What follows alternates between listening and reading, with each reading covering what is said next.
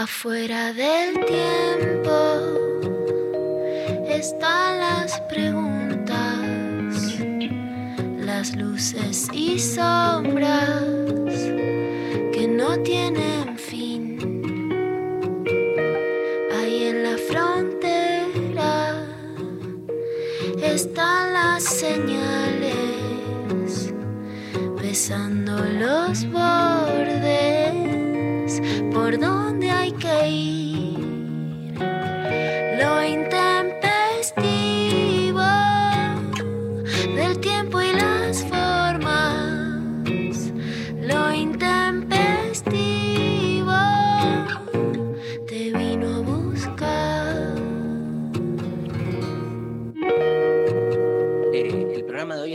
a Pablo González, básicamente. ¿Está escuchando, Pablo? Sí. Este, me imagino que estás chocho, ¿no? Qué hazaña, ¿sí? Qué hazaña.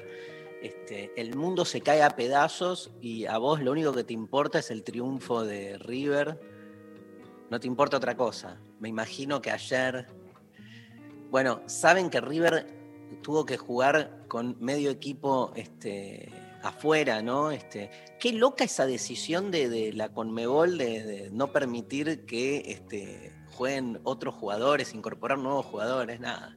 Parece, me, me importa un huevo, ¿no? La, la- discutir la decisión de la Conmebol, lo que me parece es increíble la abstracción, como al interior del mundo fútbol, no importa, no importa nada, ¿viste? Están matando gente en Colombia. Ah, es el fútbol. Sí, sí, está internada gente por COVID. Ah, es el fútbol. Lo de Colombia, yo vi videos, viste, ¿no, Lula? Donde se estaba jugando el partido y se veía como en paralelo las corridas, los, los tiros. Qué cosa, ¿no? Este, y bueno, pero la verdad que ayer concitó. Hay algo de esto de que el fútbol, estoy pensando también en el alto. Buen día, María.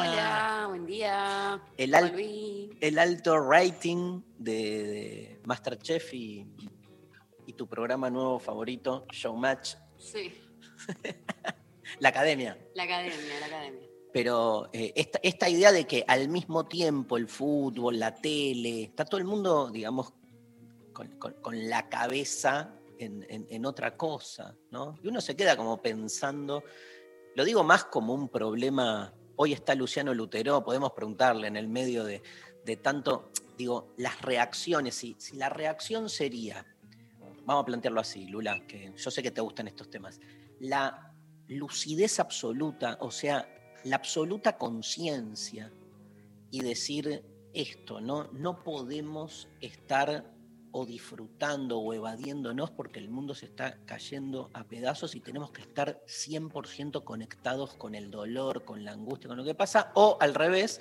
necesitamos cada tanto cortar un poco e irnos a la mierda porque si no te lleva puesto, digo, el, el- el COVID tiene como también esas consecuencias.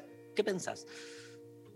No, yo creo, por supuesto, en la evasión, en la boludez, en la cocina, en lo picante, en algo de lo que implica esa tele más, eh, digamos, más boba, por supuesto, en el fútbol.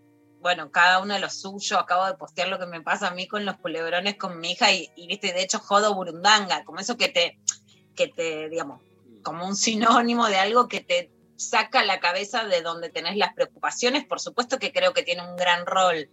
Hay un punto que es el de siempre, digamos que, que, que sí es, si eso te saca la cabeza de las preocupaciones o agranda la preocupación, digamos. Cuando cruza esa línea, ahí decís, o sea, viste, si Tinelli bardea por usar barbijo, no soy moralista, viste, de lo que hay que hacer y no me gusta la onda policía de quién hace, quién no hace, quién viaja, quién no viaja. Nunca me gustó ni nos gusta, ni a vos ni a mí, ni en este programa. Nunca ayuda de los demás.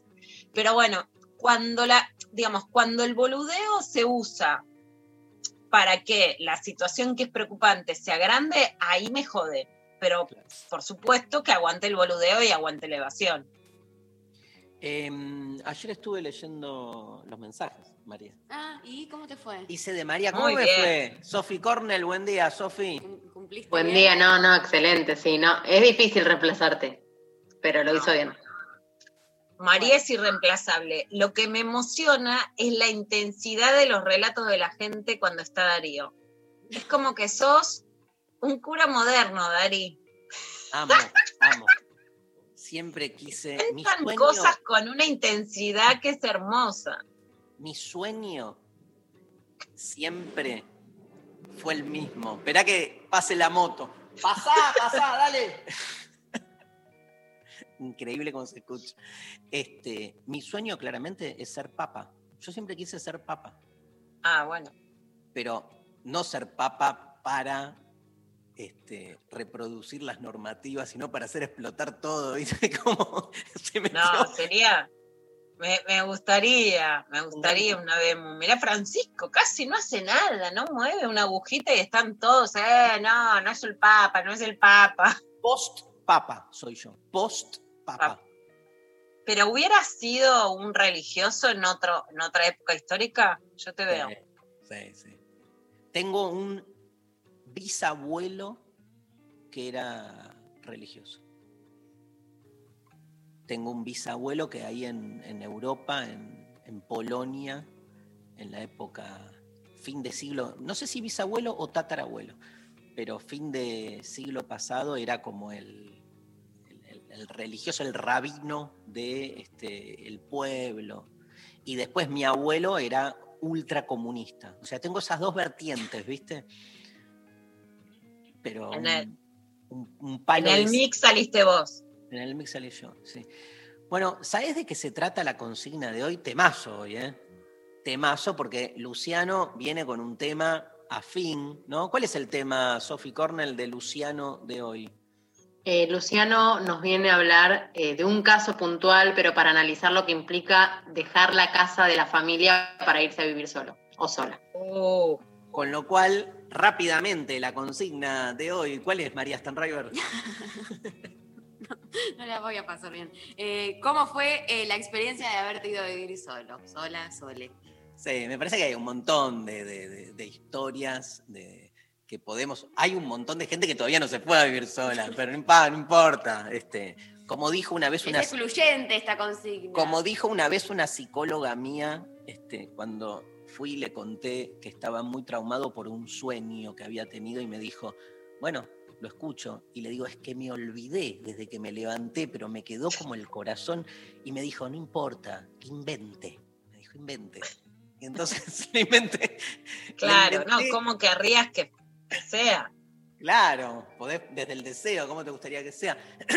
Eh, ¿Vos te acordás, Lula, cuando te fuiste a vivir sola? que me da la cara. Ya esa cara. Lo recuerdo todos los días. No, yo me, me escapé muchas veces de mi casa aún sin tener trabajo para irme de mi casa porque la verdad que era una casa donde había violencia contra mí. Entonces, de los 18 años dormí muchas veces en la calle o preguntando a la gente dónde podía ir desde muy chica y sin tener trabajo.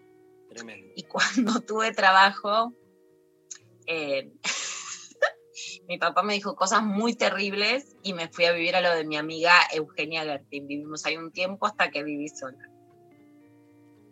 Te amamos, Lula. Es que hay, hay como, o sea, esta idea de o te vas bien o te vas mal, ¿viste? Es como que en general. ¿Se escucha el quilombo acá? Se escucha. Sí, yo huí de una casa violenta, digamos. No me fui de mi casa, me escapé de una casa violenta. Porque es diferente y también lo digo en contraposición a lo que dice Mari a lo que a mí me pasa con mis propios hijos o con otras generaciones, en el sentido que uno, una les desea independencia, pero no les desea una huida. Entonces hay algo de generaciones que les deseamos algo mejor. Más allá del tiempo cronológico, por un montón de situaciones que han cambiado, de dinero, de los alquileres, etcétera, que hacen más complejo irse de la casa a esta generación que a las anteriores. Pero yo además les deseo independencia, pero no les deseo tener que huir. Sí. Está bueno también esto que incorporás, que no es lo mismo, ¿no? En- no es lo mismo irte de tu casa siendo varón que siendo mujer. No es lo mismo No, para nada. en este tiempo que hace 30 años, cuando me fui yo. Este, ¿A dónde nos escribe la gente, Maru? La gente nos escribe al 11 39 39 88 88 o eh, mira, ahí Sophie Cornell te hace el escroleo por Instagram, arroba lo intempestivo en Twitter y nos cuentan sus experiencias de cómo se fueron a vivir soles. Me parece genial. Ahora les voy a contar un par de las mías que estuvieron. Un inter- Un par, porque me fui, Varias. volví, me fui. También está eso, el, el- el que se va es- y, y nada, y no puede terminar de irse, por decir así. Me mató tu escapada al puente de Jorge Newbery que dijiste vuelvo. ¿Cómo llegaste ahí? Ahora vivís cerca de eso. Me, me mató Esa la primera. profecía. Eh, Ahora les cuento.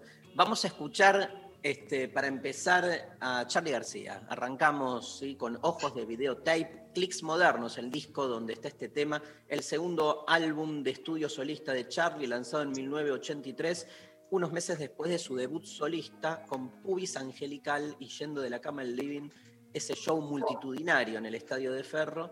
García viajó a Nueva York este, en busca de nuevos sonidos. Alquiló un loft compró instrumentos y máquinas de este, ritmos y comenzó a escribir la letra de Pecado Mortal, que así se iba a llamar en principio el disco. Para la grabación, este, en los míticos estudios Lady Studios de Jimi Hendrix, contrató al productor que venía de grabar con The Clash, Joe Blaney, con quien lograría una larga este, sociedad y amistad. Grabamos, nos siguen pegando abajo y así se formando el disco. Dijo Charlie sobre el arte de clics modernos, la tapa la hice junto a Humberto Sagramoso, al disco yo lo iba a llamar Nuevos Trapos, pero en una calle había una figura como la que pintaban aquí de los desaparecidos, pero en negro y decía Modern Clicks y me pareció un muy buen nombre. En realidad era un grupo de ahí. La nave despegó.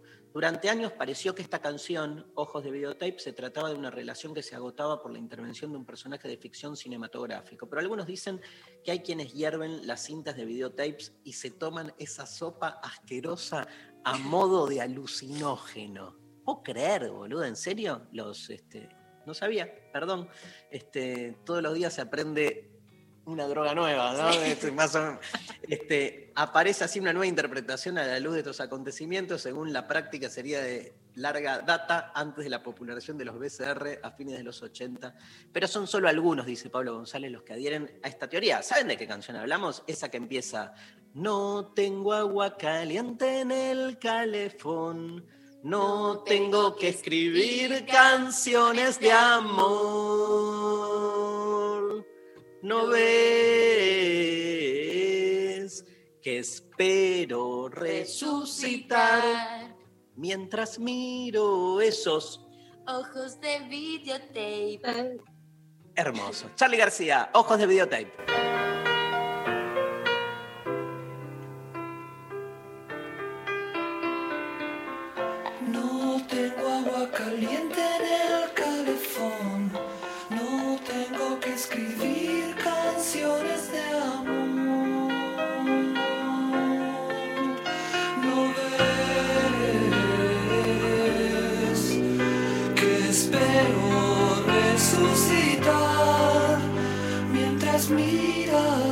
Esos ojos de videotape. Ya llega aquel examen del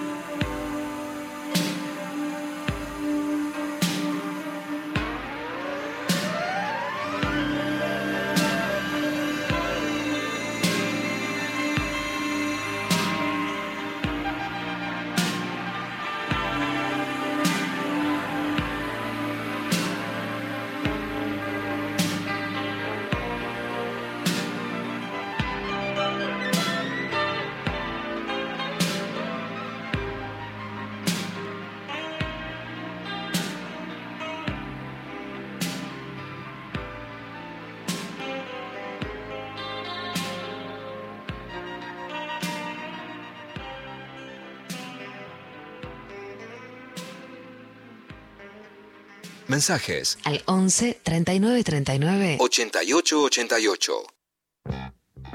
Bueno, muy bien. Recuerden que recibimos sus audios también al 11 39 39 88 88. Acá, eh, como bien dice Pablo González, unos audios hasta 35 segundos aproximadamente sería lo ideal. Así que les ¿Cuánto? estamos escuchando 35 segundos. ¿Y qué decís en montón, 35 segundos? 35 segundos. Nada. ¿Cómo fue tu primera vez? Y me, me- o sea, agarré las cosas, tum. Te cortó ahí, 35 ¿Querés que contemos 35 segundos? Uno. A ver, vamos Dos. con. ¿Hay audios ya? ¿Hay audios? Ah, no, bueno. Bueno, por eso. Porque la gente no quiere. Porque la gente es, es- es tímida y después una vez que empezamos ahí se van soltando. y Nos van Pero mandaron Chicos, yo lo di todo, conté todo. Luciana ¿Cómo no van a dejar mensajes? todo y ustedes no pueden mandar un audio contando sus experiencias, mínimo, ¿no? Bueno, Quiero decir algo más, María, en relación, es a vos, pero es a tu generación también. Una de las teorías más fuertes de la revolución de las hijas es que hay una revolución de las hijas porque justamente la generación anterior, 60, 70, 80, me incluyo, o sea, desde Charlie, ¿qué quiere? No quiere ir a convencerle a la mamá que escuche rock, quiere irse de la casa, y esa generación también. ¿Yo qué quiero? No me quiero quedar en mi casa, quiero romper con eso y me quiero ir. Yo creo que tu generación y lo que yo llamo la revolución de las hijas quieren que sus padres y sus madres los las escuchen, las entiendan, porque sí quieren quedarse en sus casas. Primero creo que hay algo amoroso de las pibas, que romper no es irse, sino que es con la familia. Por eso se pudre la mesa. O sea, se, claro. se la pudre más en la casa, pero porque se banca más ese espacio. Segundo, creo que ese cambio está condicionado por la imposibilidad de irse. Entonces es, mira, si yo no me puedo ir y me voy a quedar acá, no me machirules, no te voy a levantar todos los platos. Entonces, que también una condición económica y social genera un cambio en las familias, que para mí mi valoración es que ese cambio de la relación de las hijas y de padres y madres que escuchan es positivo. Por supuesto que hay historias que se salen de esto, pero yo tengo una valoración positiva de esto. Pero creo que en parte también es porque realmente hoy irse, alquilar algo, eh, irse entre amigos, que eso es mucho más difícil. Entonces se transforma el espacio de la familia. No se dice vos sos de una manera que no me gusta y me voy, sino que escúchame y cambia. Pero esa transformación también está condicionada porque es más difícil irse. Ayer el partido de River le ganó en rating a Masterchef. Me acaba de llegar esta, este mensaje y me parece como fundamental. Totalmente. Los memes, o sea, viste cuando decís, entendí todo por los memes y me divierten mucho. De una. Escúchame, y. mm, Ah, viste, hoy teníamos show. En Ituzaingó.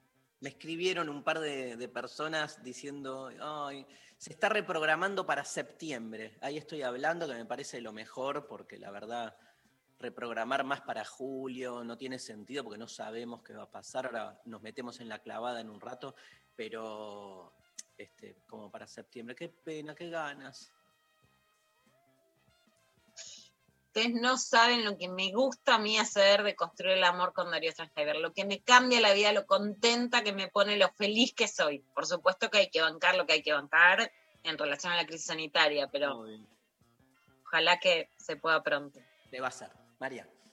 Bueno, les leo por WhatsApp, nos llega, buen día genies, hay tantas cosas en esto de vivir sola, van dos meses recién y es una mezcla de emociones. Mi primera vez viviendo en Córdoba Capital también. La primera semana fue horrible, ataques de ansiedad, mucha tristeza, pero ahora ya me encanta. Hasta cancelo planes sin tener la presión social de tener que hacer algo, empecé a comprar plantitas y a meterme un poco más en la cocina. Amo, aguante independizarse de les viejes, hermoso y necesario, soy Abril, les mando un besazo. Vamos, Abril. Escoltore, ¿qué se sortea hoy? No sé, decime vos. Nada. Estamos mal, ¿eh? No, Venimos, hay sequía, sequía total. Bueno, uno No no, puede estar siempre a, a full. No, es cierto. Ok, a ver, más mensajes.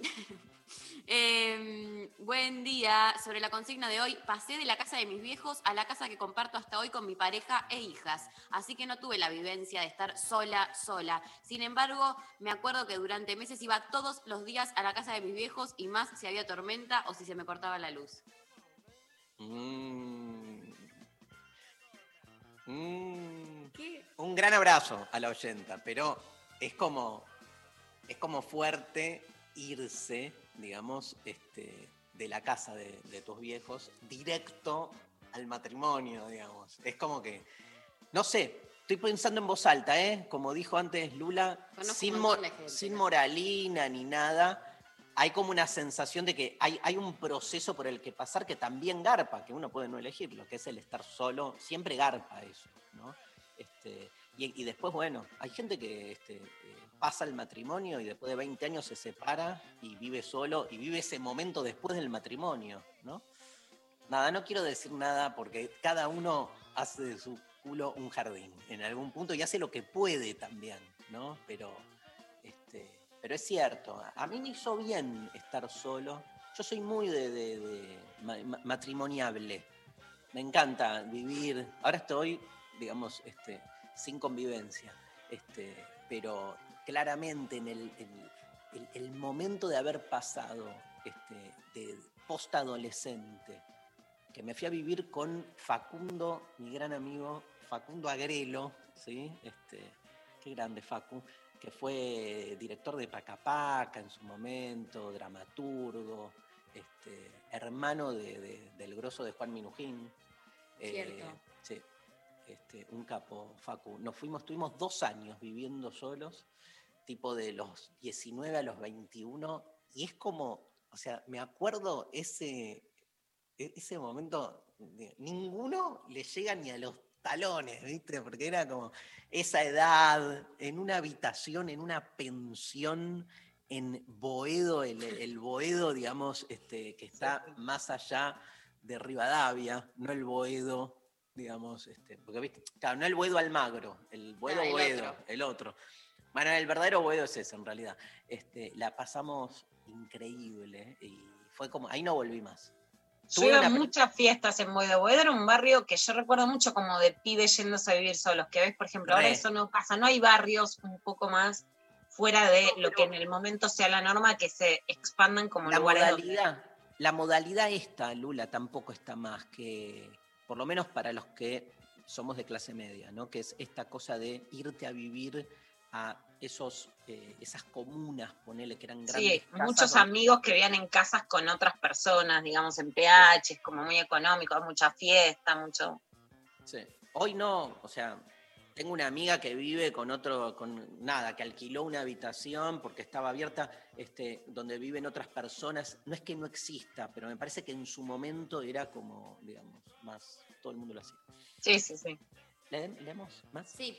em, por ejemplo, nos mandan también por WhatsApp. Hola, Intempestives. Me rajé de mi casa y de mi provincia natal a los 19 años. Y también otras fugas. De lo único que aún no puedo fugar es de un matrimonio de 30 años. Qué loco, ¿no? Tremendo. No decimos nada, este, todo bien, nada. O sea, si lo decís así, ya te está fugando, diríamos, Sí. es obvio.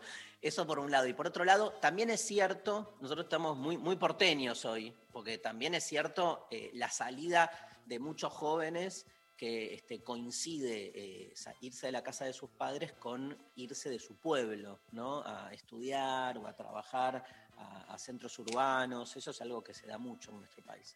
Este, ¿Me ¿Querés lees un, escuchar un audio? eh, no, un, un par más, ¿preferís un par más. Bueno, un par más. dale. Eh, hola Intempes, soy de La Plata a los 10 y a los 17, cuando comencé la facu, veía que mis compas viviendo solos mm, la pasaban joya. Casas del pueblo eran todas, así que mm, pegué laburo muy rasca y me mudé. Era increíble, propias reglas y nadie que te diga nada, así como nadie a quien culpar por la falta de comida en la heladera. Claro, es que se da, se da ahí algo. Es una ¿qué ciudad universitaria que ahí sí sigue, sigue la tradición de que vivís en la provincia y te vas a estudiar a, y La Plata era una ciudad. Ahora, por supuesto, hay más universidades locales en las provincias, en, en- en el conurbano, hay muchas más Pero ¿qué universidades locales que han... ¿Qué pensás de esto que dijo la o el oyente, este de esto de las normas propias? Yo lo pienso como que cuando vivís con tus padres hay toda una cantidad de cosas que están como están dadas, de las que vos no te volvés de algún modo responsable, por decir usar esa palabra, como que no te haces cargo, porque están como este, ya funcionan, están por default, ¿no? Como la comida está por default. Salvo que haya un acuerdo ahí con tus viejos donde vos entonces te haces cargo y sos la que vas a hacer las compras o cocinás. Pero si no, digo, hay, hay un trasfondo que funciona. Cuando te vas a vivir sola, solo, entonces ya esta sensación, yo me acuerdo de esto, fue re fuerte eh, en mi experiencia de ir a, a vivir solo, esto de ahora todo depende de mí. Era como, wow, ¿no? Este, esa sensación de estar al mismo tiempo solo y libre. Porque la sensación como de, entre comillas, orfandad, la falsa sensación de orfandad de estar solo, es al mismo tiempo también, te diría, la falsa ilusión de la autonomía. Porque en definitiva, todo depende de vos, pero nada, pero tampoco te la creas tanto, ¿no? Pero sí es cierto que uno tiene que hacerse cargo de... Y, y como que si sos medio irresponsable viviendo con tus viejos, al vivir solo te volvés responsable. este, no es que podés seguir, eh, ahora me cago en todo. Se te cae, digo. este, Claro. hay, hay algo donde tenés que ponerte sí o sí. Audio. Buen día, Intempes. Este es un mensaje para Mari. Vos quédate tranqui, Mari. Yo me fui de la casa de mis viajes hace cuatro años. Hoy cumplí 35. Así que este, hice uso y abuso de, de mi facultad de hija única por mucho tiempo.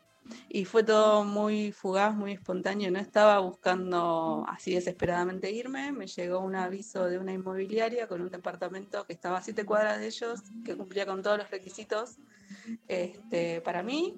Y en 15 días me mudé. Llevé mis poquitas cosas y me mudé. Buen día para todos, les quiero. Te amo, te amo. Gracias. Estoy con esa.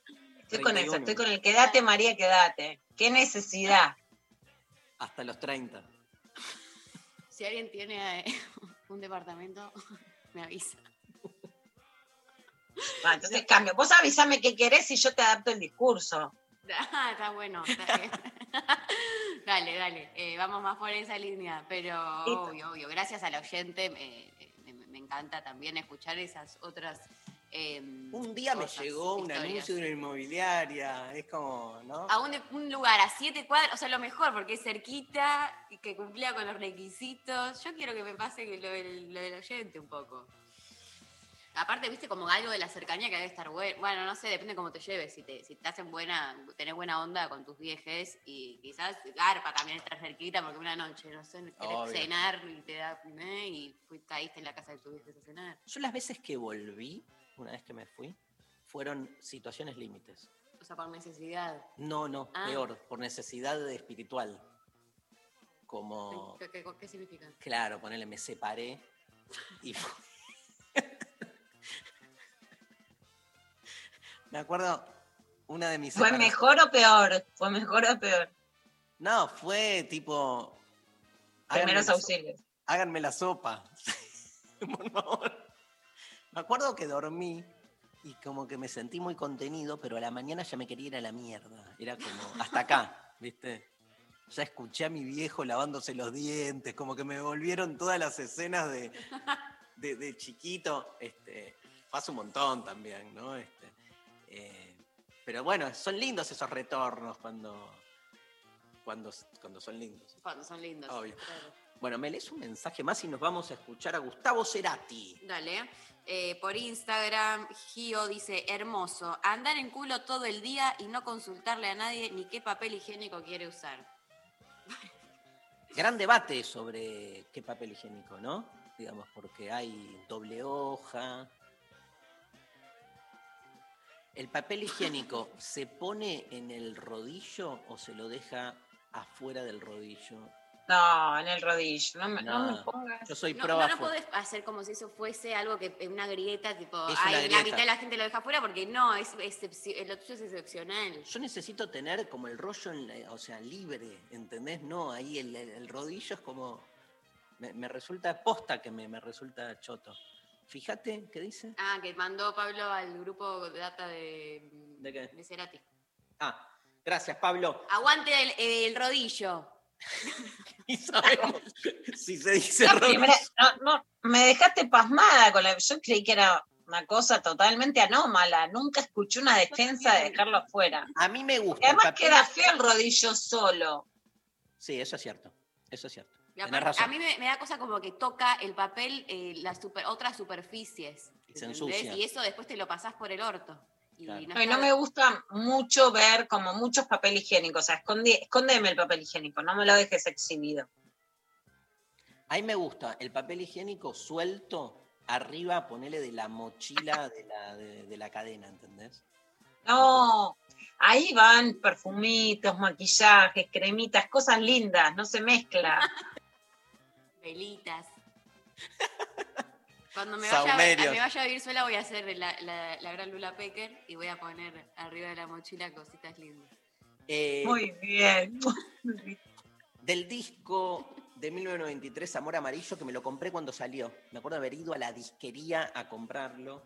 Este, dijo Gustavo Cerati, vivo frente a River, soy de Racing, mi living tiene los colores de Boca y mi cuarto los de la selección. Así describía Gustavo aquel mítico lugar donde además dio origen a varias de sus grandes canciones que luego grabó con Soda Stereo en Canción Animal. Pero tal vez la que más relacionamos directamente con ese lugar es la bellísima Avenida Alcorta que grabó en Amor Amarillo, su primer disco en solitario. Y ese fue su lugar, eh, ese fue su hogar. Mira, ¿por qué no me baja esto, Maru? Eh, Ah, no, termina acá, ¿no? Hacele un. A ver, Ok. Espera, eh, ahí, ahí estamos, ¿eh? permiso, ¿eh? Sí. Ahí está, listo. Ahí está. Eh, perdón, y ese fue su hogar desde mayo de 1989. Perdón, hasta- el problema no es que María se vaya a vivir sola, sino que Darío se quede solo. A mí me pasaría lo mismo, ¿eh? Yo soy madres autoconvocadas. Bueno, pero está, está mi segundo hijo. Claro, sí, está bueno porque tiene un par para que me vayan relevando. Así como relevos. Relevos. Tengo adoración por el segundo hijo, pero María es irreemplazable. Eh, una casa que en algún momento también decidió remodelar para hacerla interactiva, absolutamente musical y pintada con los colores que favorecían su astro. En 1989, junto a su novia de entonces, Paula Antonucci, dibujaban y escribían palabras y frases en el piso de cerámica de la sala, algunas de las cuales tiempo después serían parte de las letras de canciones grabadas en Canción Animal. De la vida de Gustavo Cerati en el barrio de Núñez y en Avenida Alcorta, este temazo, Avenida Alcorta.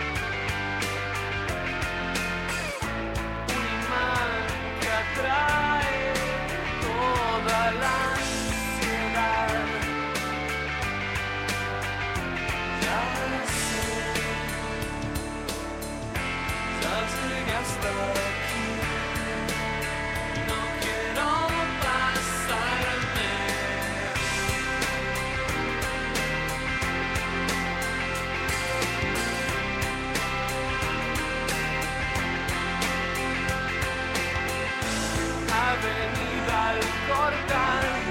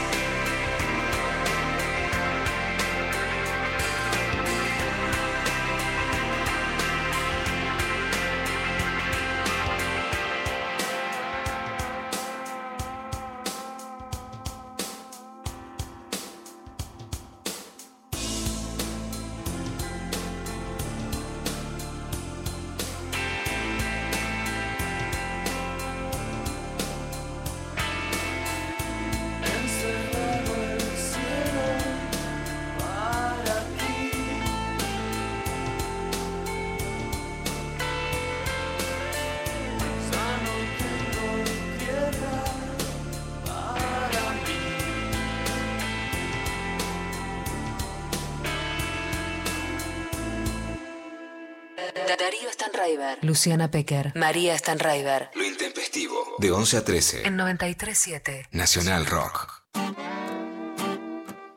Deseo. Devenir. Luchas. Luchas y desvelos. Radio. Escucha. A la escucha. Escucha. 93.7. Nacional Rock. Grito que no se calla. La garganta poderosa.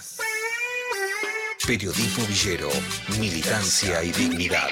Nos visitan virtualmente Estela de Carlota, abuela de Plaza de Mayo. ¿Qué mensaje le dejas a esta juventud que te escucha y sobre todo en los barrios populares? Bueno, yo quiero decirle que tenemos en la Argentina una juventud maravillosa. Decirle que, que son el presente y el futuro de nuestro país, que no aflojen, siempre sin violencia. La garganta poderosa. No rechacen aquellos que, por ejemplo, pusieron esa bolsa negra con lo que quería ser un cadáver adentro, tildándome a mí de asesina de esa persona. Esos chicos están siendo utilizados y manipulados por mala gente adulta, que esa sí es la que debe ir a la cárcel. Entonces, sin odio y sin rencor, pero con mucho amor y mucho convencimiento, defender la patria. Sábados de 14 a 16. La garganta poderosa. La garganta poderosa. Por 937 Nacional Rock. Hacela tuya. ¿Sabés quiénes tienen que vacunarse contra la gripe? Informate en argentina.gov.ar barra salud barra vacunas barra antigripal o al 0800-222-1002. La vacuna es gratuita en todos los vacunatorios del país. Argentina Unida. La mesa está servida. Hola, ¿qué tal? Divertirse a la tarde está asegurado. Hola, ¿qué tal? Hemos tenido compañerites que... ¿Cómo te llamas? Oscar. ¿Cómo te vas a llamar Oscar y tenés 5 años? ¿No puedes llamar Oscar a los 5 años? Lunes a viernes de 13 a 16. Debería haber un nombre que lo puedes usar hasta los 12, 13, 14, que un nombre de niñe, Nicolás, Agustín, todos esos nombres que quedan bien en los niños que después en los viejos quedan raros. Calu Bonfante, Diego Ripoll, Nati Carulias. Queda ridículo un abuelo llamado Jonathan. Jonathan, Jonathan. Me voy del abuelo Jonathan. Hola, ¿qué tal? Por 937 Don Jonathan. ¿Qué dice Don Jonathan? Nacional Rock. Hace la tuya. Mandanos tu WhatsApp 11 39 39 88 88. Lunes a viernes. De 11 a 13. Lo intempestivo. Darío Stanraiver. Luciana Pecker. María Stanraiver. Se viene la clavada de noticias, pero no podemos dos minutos Están llegando mensajes. qué cosa. a ver. Están llegando mensajes con fotos incluidas de eh, personas, oyentes, que dicen, por ejemplo, le avisan a Darío que lo amo hoy más que nunca, siempre va ahí el papel. Y nos manda una foto de su papel higiénico arriba de la mochila de su inodoro. Yo creo, Dari, que a vos te defienden cualquier cosa. Yo creo que te cagás en las noticias. Vos decís que fue una, Yo una, creo que te pasás por el culo en la clavada de noticias. una puesta, puesta en escena. La foto es, es clara. Vos decís que alguien puso ahí el, el- el papel nada más que para No, congraciarse. pero creo No. que te salen a bancar así, tipo, viste, A todo, ver, ¿qué- todo. Hay otro, hay otro que Es una eh, no tiene el, el papel por fuera, pero mira la foto, muestra que su, eh, dice, el rodillo de papel es incómodo porque generalmente lo ponen en un costado del inodoro. La posta es esta, así, bien al frente, y se ve en la foto que tiene el papel, el cosito del rollo de papel, enfrente del inodoro, como en la pared de adelante. Entonces que es más cómodo agarrarlo de adelante que del costado. Y me parece que es una buena idea. Hay un dogmatismo arquitectónico que te exige que el lugar del rodillo condicione el movimiento de tu cuerpo. En cambio, el papel suelto es básicamente una política emancipatoria de los cuerpos. Todos los que queremos cuerpos libres y deseantes no podemos admitir eh, la cristalización del papel higiénico en un rodillo que intervenga de manera este, estalinista tu relación con tu deseo. La pequeroshka, la pequeroshka te da la Sputnik te dice que el papel higiénico, bueno, papel higiénico al lado del culo, no suelto. Las cosas en orden, ¿qué te la agarras con el estalinismo? ¿El soviet? ¿Qué querés? ¿Infectarnos a todos? ¿Cómo se ¿Quieres dice? que te envenenemos? ¿Cómo Te se dice? voy a envenenar a todo lo que no ponen el papel higiénico donde va. ¿Cómo se dice culo en ruso? Kulinstrao.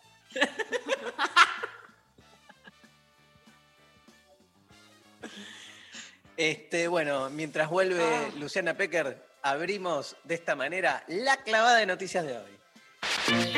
Clavada de noticias con Luciana Pecker. Libertad sin farsa. Yo creo que para este fin de semana, Dari, pueden ver si te encuentran en la televisión, pueden repasar tus cursos, pueden escuchar este programa de radio, pueden leer tus libros. Si leen algún otro libro, ningún problema, pero hagan planes para adentro de casa.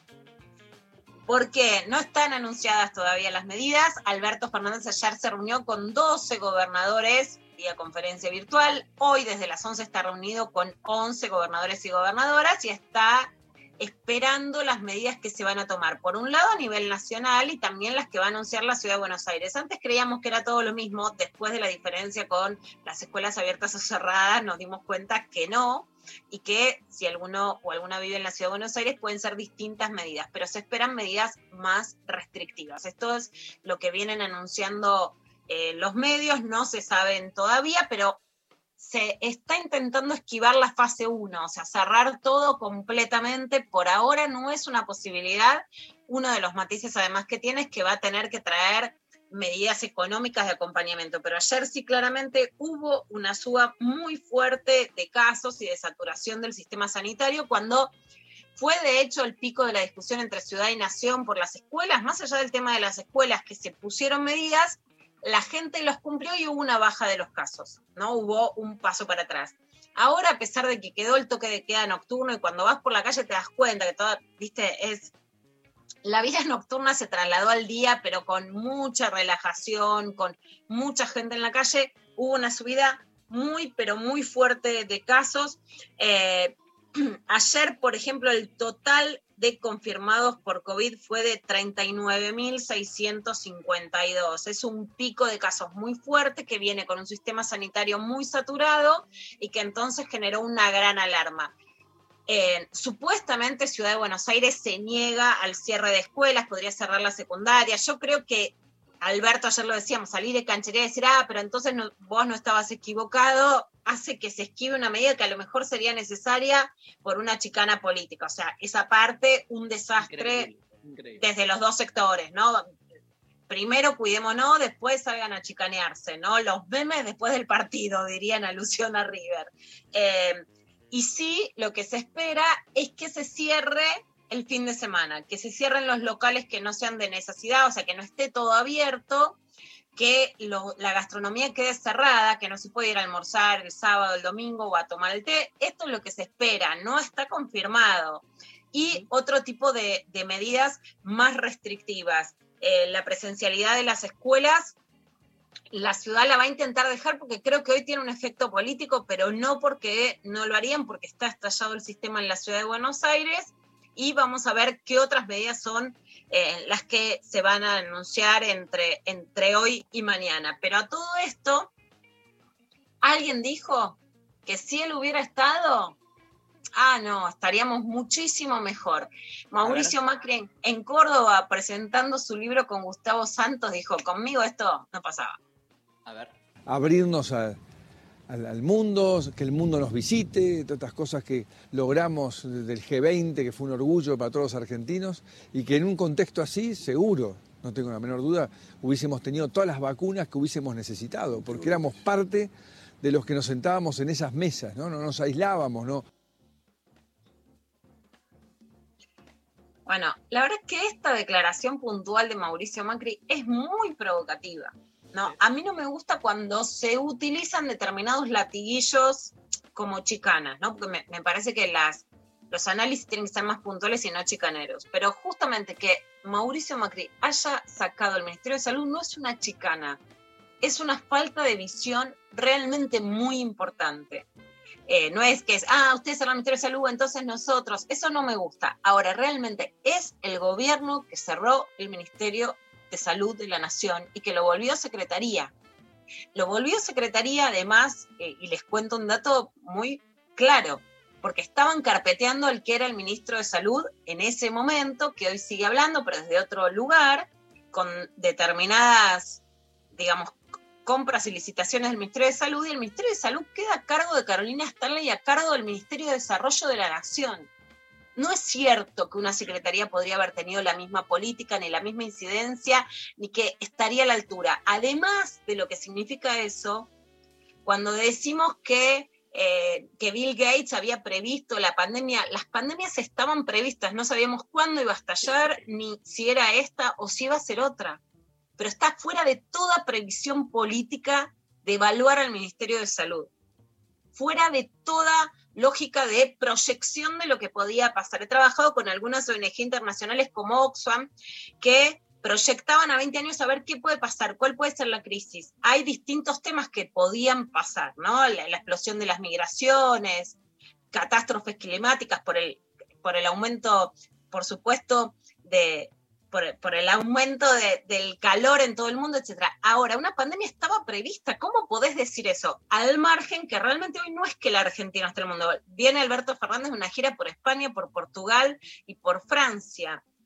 Y de reunirse con la directora del FMI. No es cierto que no hay vacunas porque la Argentina no esté insertada en el mundo, ¿no? Y de hecho su propia ex canciller, Susana Malcorra, que él también empuja para que ocupe un puesto en la ONU, que finalmente no empuja, es la que, Es y, que siempre les cuento que La gran, perdón, eh, Lula, la gran asimetría que hay también, digo, este, más allá de los nombres, entre ser gobierno y ser oposición, obviamente siendo oposición, este, eh, digamos, el- el- el- la cantidad de opciones que podés manejar de cómo contrafácticamente harías todo es casi infinita, digamos, porque no tenés que defender ninguna gestión más que puntualizar cómo lo harías mejor.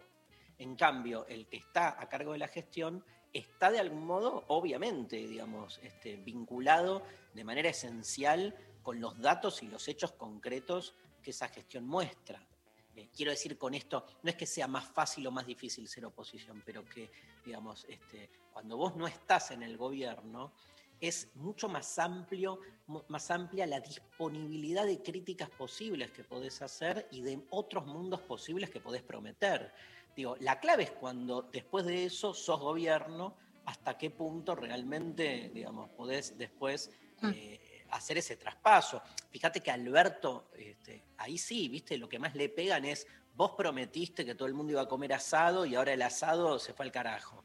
Digo, ese tipo de, de- de argumentos me parecen hasta más atendibles, que tienen que ver con las promesas cuando estás afuera del gobierno, desde qué lugar te parás y después, bueno, este, en la cancha se ven los pingos, ¿no? Hasta qué punto después realmente este, lo llevas a cabo o no. La experiencia que tenemos con el macrismo es que siendo oposición a Cristina, dijo un montón de cosas y después no cumplió ninguna, ¿viste? Entonces, eh, eso es lo que a mí más me preocupa a, la hora de escuchar. Igual nada, eh, eh, me parece que eh, está bueno diferenciar, ¿no?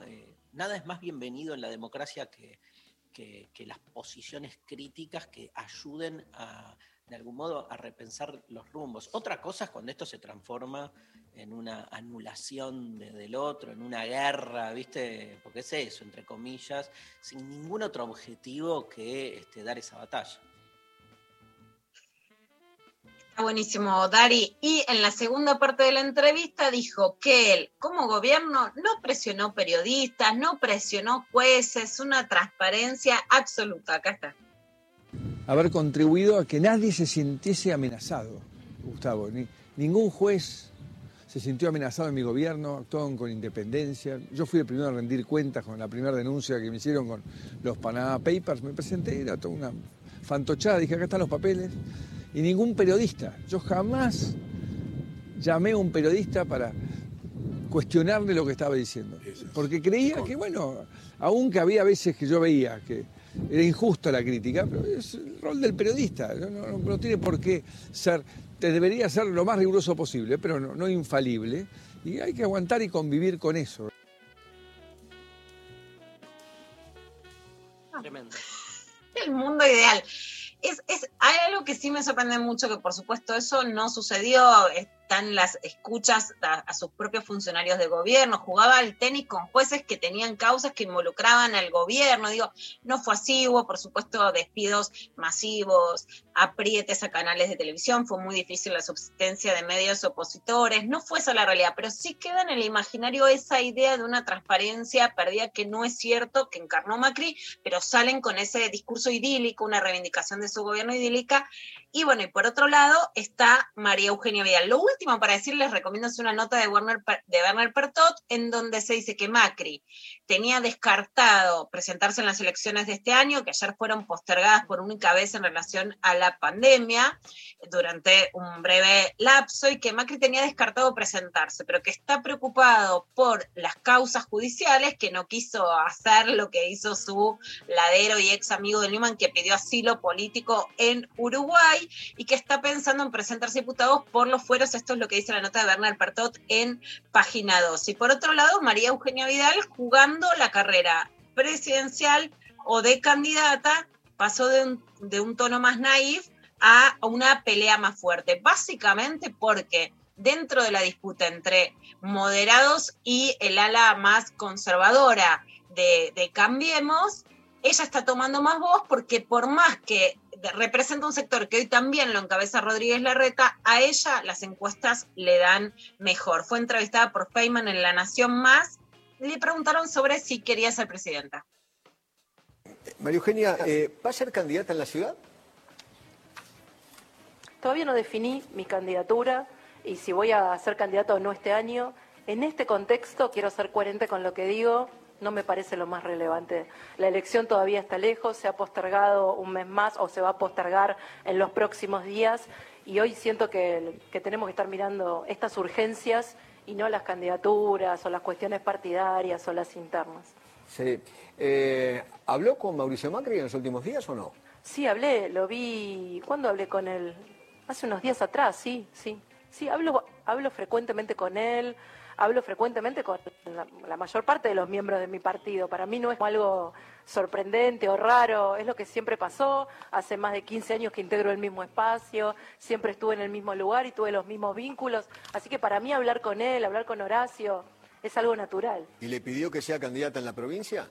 Bueno, él tiene una posición tomada sobre el tema, me parece mejor que lo diga él antes de que lo diga yo, y me parece bien, todos pueden opinar, puede opinar Mauricio, puede opinar Horacio, puede opinar Patricia, puede opinar todo el mundo, puede los intendentes, al final la decisión la voy a tomar yo y cuando crea que es el momento necesario, hoy siento que no es tiempo de candidaturas de... Bueno, no es tiempo de candidaturas, pero ahí calentando el motor para las, para las candidaturas. Y una interna del sector, digamos, de centro derecha o derecha más a la derecha, mucho más fuerte, Dari, que la que vimos en todos estos tiempos, ¿no? El radicalismo siempre fue picante, pero una interna menos pública, menos hay- punzante. Hay unos posicionamientos interesantes, yo creo que hay, hay, hay como internas y hay internas al interior de las internas. O sea, yo creo que este, también sabiendo algunas cosas que, que se escucha y, y- y que dan vueltas por ahí, creo que Horacio Rodríguez Larreta y María Eugenia Vidal, ambos dos, son, podemos llamar, el ala más moderada de Cambiemos, digamos, tienen a su vez entre sí una disputa, una pica, pero esa pica no va a salir a luz este, porque en principio ambos dos como moderados están lidiando con un conflicto mayor que es con el ala más dura, ¿no? Se corre mucho en, en- en muchos sectores moderados de Cambiemos este, la jubilación de Macri, entre comillas, ¿no? Es como, se escucha mucho esto de, que se jubile, en- entre comillas.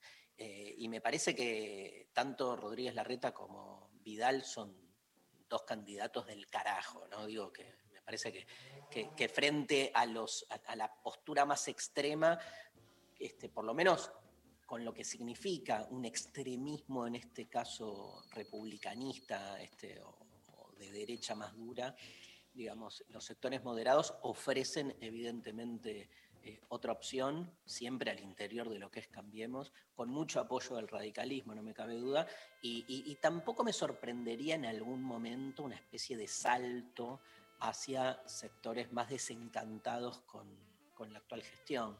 Lo que en su momento fue este Pichetto mal llevado a cabo, ¿no? Eso, eso puede llevarse bien a cabo. Me parece que esa es un poco la, la idea. Y obvio que cuando alguien dice no estoy pensando en candidaturas, está pensando en candidaturas, ¿no? Es tan obvio, es psicoanálisis berreta 1, ¿no? O sea, decí lo que no te está pasando, que te está pasando. Exactamente.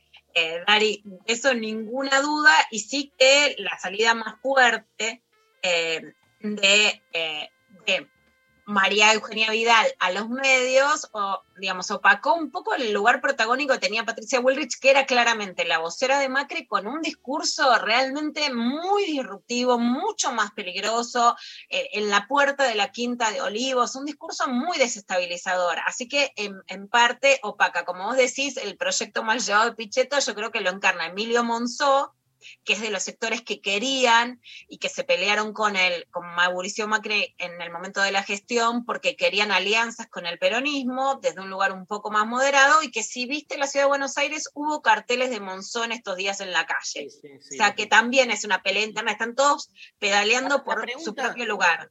La pregunta que yo me haría es si el peronismo se va a mantener unido o si, va a haber, como hubo en, la última década, un sector del peronismo, digamos, este, eh, peleado con el gobierno, eh, frustrado, ¿no? que decida romper y tanto entrar en alianza con sectores de, Cambiemos o simplemente generar esa, no me salía la palabra, desencantados con el gobierno, y, generar una ruptura que le va a ser funcional a la oposición. O sea, si el peronismo no logra sostener la unidad y hay un sector que rompe, obviamente eso siempre va eh, a favor de, la, fuerza opositora. Pero bueno, yo creo que el, el peronismo trabaja duramente en que la unidad no se rompa. Ahí están como, este, ahí se juega todo, ¿no? Ahí se juega todo, Dari. Y en estos días se habló, a mi a mi manera de ver, desde un lugar de mucha frivolidad sobre abusos sexuales. ¿Por qué es un lugar de mucha frivolidad? No porque una pueda decir que viendo determinadas imágenes por redes hay abuso no hay abuso, o que lo que una ve está bien o está mal pero quienes hace muchos años llevamos con mucha seriedad las denuncias sobre abuso sexual, sabemos que el consumo frívolo por una imagen que revictimizar a una víctima, a una niña, eh, no es la manera de defenderla, de protegerla. Y en ese sentido, sí, un poco la convocatoria es que cuando hablamos de abuso, sostengamos las denuncias de abuso, las podemos acompañar a las víctimas y lo que vemos es un consumo frívolo ¿no? desde un supuesto feminismo que, hace uso de mucha frivolidad en relación al abuso y que después no se sostienen causas emblemáticas y muy duras que claramente están en retroceso. Un caso es el de Luna, la hija de Yamila Corín, que nos pueden ver en las redes con Julia Mengolini y con Nora Cortiñas pidiendo justicia para ella. Un caso emblemático de alguien que nos ha ayudado a sostener a muchas chicas que han denunciado abusos y que sin embargo no han indagado al abusador y la están revictimizando a la piba que denuncia abuso desde que tenía seis años. Un caso emblemático que nos llegó a lo introspectivo es el de Pau Contreras, que cuenta cómo denunciar abusos es tan difícil que mira lo que le terminan haciendo los abogados defensores del abusador. El 22 de marzo presenté ante el Colegio de Abogados y Procuradores de La Pampa una denuncia hacia dos de sus colegiados, abogados defensores del abusador de mi hija. El fin de la misma es que se investigue y se sancione como corresponde el accionar sumamente violento de ambos abogados en la instancia de debate oral, ya que la única estrategia de, la defensa fue violentar, culpabilizar, desmentir, y agraviar a niñas de 11, 13 y 15 años y por supuesto a todas sus familias, con el fin de quitar responsabilidad a su abusador que fue condenado y es responsable de cuatro abusos sexuales a menores. En mi denuncia expuse algunas de las frases repudiables de estos dos profesionales dirigidas hacia mi hija de 11 años y hacia mí. Lo que me pasó como mamá protectora no es un hecho aislado. Nos pasa a todas las mamás cuando nos enfrentamos a la defensa de, los abusadores de nuestros hijos. Vulneran los derechos de las niñas víctimas de abuso sexual y a sus familias, deshonrando, maltratando niñeces y mujeres. En mi denuncia pido inmediatamente la desvinculación de estos dos abogados eh, de los procesos judiciales que traten abuso sexual y violencia de género el derecho a la defensa, y esto eh, hay que dejar de normalizar que el derecho a la defensa es agraviar y es, eh, desmentir a la víctima. El derecho a la defensa no avala ni justifica el, el maltrato, la revictimización y el daño que se causa, que es irreparable. Ya no podemos dejar que esto se siga reproduciendo dentro de las salas judiciales y esto lo pido como mamá y, y en voz de todas las mamás que pasamos por, por el juicio de, eh, de abuso a nuestras hijas.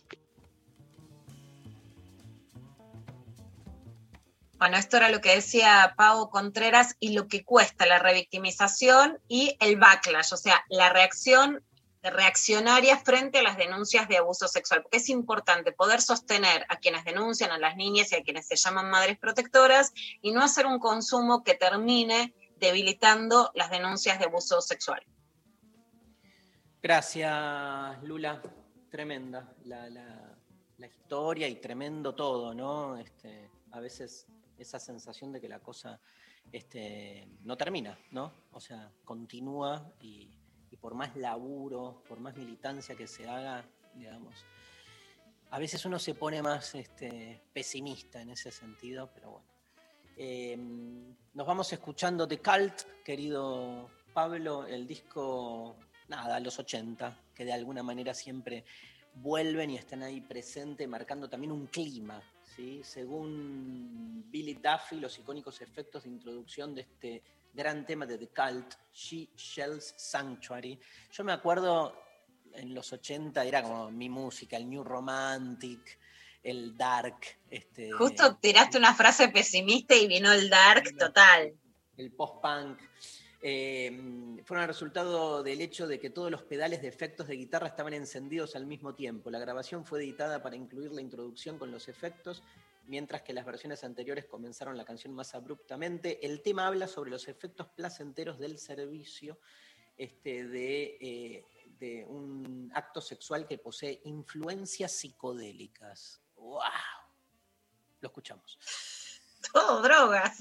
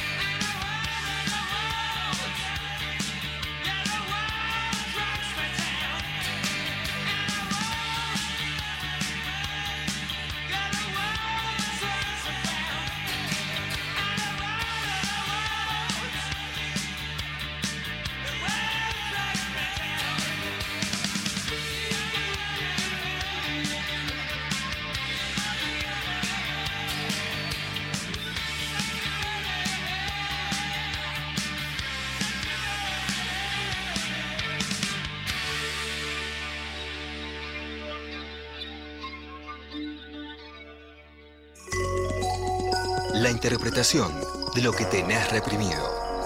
Con Luciano Lutero. Hola Lu, buen día. ¿Qué tal? ¿Cómo andan? ¿Qué haces, Luciano? Llegó Bien. la columna quincenal de Luciano Lútero y estamos todos con mucha expectativa porque tomamos un poco el tema que vos propusiste como consigna de- del día de hoy y bueno, hay mucho, mucho mensaje en esa grieta, sobre todo que este, Lula Pecker, este, así como que estableció al principio del programa, entre los que se van mal y los que se van bien, ¿no? Mm, Qué lindo. También, porque son como esas grietas irreales, pero también muy, muy epidérmicas, ¿no? ¿Y ustedes contaron cómo se fueron a vivir solos ustedes? ¿En su Obvio, caso? Obvio. ¿Sí? Vivimos de inmolarnos, Lu. Yo digo, no, una cosa es irse y otra es escaparse. Entonces el irse es Ah. mejor, huir es bueno. Yo le deseo a las nuevas generaciones que no se tengan que escapar como me tuve que escapar yo. Entonces no hay que apurarse Mm. tanto tampoco. Hay que buscar, es un proceso, ¿no? Sin duda es un trabajo mental, ¿no? Este, además, por supuesto, ¿no? De las condiciones materiales que, que hoy en día no son muy facilitadoras, ¿no? Digamos, tenemos que tener en cuenta también el, el desempleo en jóvenes, las dificultades para acceder, el tema de los alquileres, incluso hoy en día en nuestra sociedad es tremendo, ¿no? Digamos, pero bueno, además de todas las dificultades materiales, también está la parte como de trabajo psíquico que eso implica, ¿no es cierto? Y de, de eso es que vamos a hablar un poquito hoy a partir de un mensaje de un oyente, de David, de 21 años, que nos escribió. Si tienen ganas, les leo el mensaje. Dale. Bueno, David nos dice, vengo repensando, y entre comillas pone, abandonar el nido. Es algo que acarreo hace dos años aproximadamente, o sea, desde los 19 David viene pensando, es un pensador sistemático, uno podría decir. En la suerte de reflexiones sobre esto, los puntos que más me encasillan son, por una parte, el temor a lo que puede venir, dado que intentaría una total independencia en otro lugar, lejos de mi casa. No puedo evitar pensar que, sa- pensar que saldrá todo mal. Tampoco tengo grandes expectativas, tengo una idea de lo que conlleva bancarse solo. En este sentido también juega el orgullo. Por otra parte, el afrontar a mi vieja con este tema, de una manera seria. Su reacción, que tiende a un melodrama, el cual me dispongo a entender y creo no lo haga mal, ya que su hijo más joven se va. En este punto, en algún modo siento como un susto ante su reacción, ya que no me gusta hacer tanto lío por un hecho inevitable. Bueno, a riesgo de ser ignorado, me la jugué, ja, ja, ja, nos saluda David. Hermoso mensaje, hermosamente escrito, además, ¿no? Digamos, este, escribís bellísimamente bien, David, así que me alegra mucho recibir un mensaje así, ¿no? Este, muy, muy preciso, ¿no? Digamos, es verdad que es todo un trabajo de poder contar lo que a uno le pasa, ¿no? Y la verdad que lo encontró muy bien, ¿no? En, bueno, en algunos renglones, ¿no? Poder contarnos su, su situación y por eso es que entonces, bueno, elegimos su mensaje y lo vamos a, a comentar hoy, ¿no? En principio, ¿no? Al igual que como hacemos con cada uno de los mensajes que recibimos, vamos a empezar situando algo que es central en el inicio de cual- cualquier consulta, que es poder decir algo de la posición que tiene alguien respecto de lo que le pasa. Esto es muy importante, ¿no? De hecho, diría que, que en psicoanálisis no se trata tanto, o no solo se trata de lo que a alguien le pasa, sino también de la actitud que toma frente a su sufrimiento. De hecho, eso es lo que llamamos síntoma. Cuando los psicoanalistas decimos el síntoma de alguien, no es solamente lo que le pasa, sino que también es la actitud que tiene respecto de su sufrimiento. Y eso hace que el síntoma coincida con un rasgo personal muchas veces antes que con un hecho u otro. En el caso de David, es interesante que él diga, vengo repensando. Me gustó esa expresión, porque no dice, estuve pensando, ni siquiera dice pensé, que es un acto discreto, ¿no? sino que él nombra un proceso continuo. De hecho, dice que lo viene haciendo desde el 2000, no, desde hace dos años, digo, o sea, del 2019, y además dice que lo acarrea. Este término en particular a mí me recordó el que, el que tuvimos en cuenta la vez pasada, cuando hablamos del caso de Tomás, que Tomás decía que arrastraba su problema. No, me, yo me Tomás, animaría a decir que que hablaba del tema del Viagra. Exactamente. Y este, yo me animaría a decir ¿no? que, que- hay algo de este modo de sufrir que es muy propio en los varones. ¿no? Los varones suelen hablar así, dicen arrastro, acarreo, ¿no? digamos, esa forma de padecimiento. ¿no? Yo suelo encontrar ese tipo de metáforas en, en varones por lo general. Pero más allá de eso, ¿no? a mí lo que, me, lo que quiero subrayar en un primer momento de la consulta de David es que esto se complementa, este venir pensando, acarreando, ¿no? rumiando, diría, ¿no? Con que él dice, bueno, que se trata de una suerte de reflexiones, que luego dice, no puedo evitar pensar, no, o sea, hay algo del pensamiento que a él se le impone. En este sentido, ¿no? Digamos, creo que no hay muchas dudas, ¿no? De que, de que David tiende a la obsesión, ¿no? Es un joven rumiante que está ahí como obsesionado, ¿no? Con esa forma de pensar, ¿no? Que muchas veces es sintomática, porque no tiene que ver con, con lo que estamos pensando, sino con el modo en que lo pensamos. Y ya nos dice que hace dos años que viene con esto. Ahora, lo que quiero situar a continuación es que en el centro de las cavilaciones de David tenemos un miedo. Y yo nombraría ese miedo como proyectivo. Es el temor a lo que va a ocurrir y la expectativa de que todo va a salir mal. ¿No? Nos, nos lo dice explícitamente. Pero yo situaría o quisiera llamar la atención sobre las condiciones que él le impone a su acto. Y me preguntaría si no hay una relación entre el tipo de miedo que él tiene y el modo en que él piensa lo que tiene que hacer. Porque él dice que aspira a una total independencia. Y pienso que esa traducción heroica, ¿no? pienso la de quien tiene que irse para no volver, sin duda, acrecienta que tenga una expectativa temerosa. Si me tengo que jugar a, todo o nada, ¿no? digamos, por supuesto que voy a tener más miedo.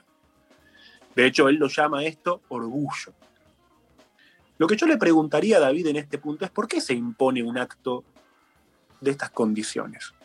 ¿Por qué se impone un acto heroico, un acto hasta imposible, diría? De hecho, tu miedo al futuro, David, tiene su fuente en un conflicto interno, no es el futuro el problema, no es lo que va a pasar, no es la realidad. Es un conflicto interno este, que es relativo a la manera en que vos pensás que tenés que actuar. O sea, se lo digo de otro modo, David. ¿Por qué irte a vivir solo es algo que te impones épicamente? Esta es una pregunta que me parece muy seria, porque además nos lleva al segundo tema. En un segundo lugar, David dice, con la idea de irme lejos. Yo creo que la distancia no es una distancia física la que nombra David en este punto. Creo que él expresa a través de una distancia espacial otra cuestión. De hecho, presiento que nos habla de la cualidad del tipo de conflicto interno que tiene que atravesar. Diría que si incluso piensa en irse lejos, otra ciudad, una provincia, un país, es porque este irse lejos está muy agarrado al aquí, que siente que tiene que dejar. De esta manera es que puedo reformular lo que dije antes y decir que la fantasía heroica que David se impone es un recurso para enfrentar el conflicto con su mamá, a la que tiene que dejar. Él tiene un conflicto interno en la relación con su vieja, que es lo que nos va a contar a continuación, pero para tratar ese conflicto lo hace a través de una fantasía y se impone un acto heroico, que por supuesto no hace más que hacer imposible su capacidad de actuar, porque pasan los años y se sigue quedando. Entonces David nos dice, a propósito de su mamá, que ella se toma las cosas melodramáticamente. Me resulta simpático que lo diga así, porque yo le preguntaría a David, después de lo que dije recién, del lado de quién está el heroísmo, la épica, el drama, ¿no? Digamos. Cuando además él nos cuenta que es el hijo más joven.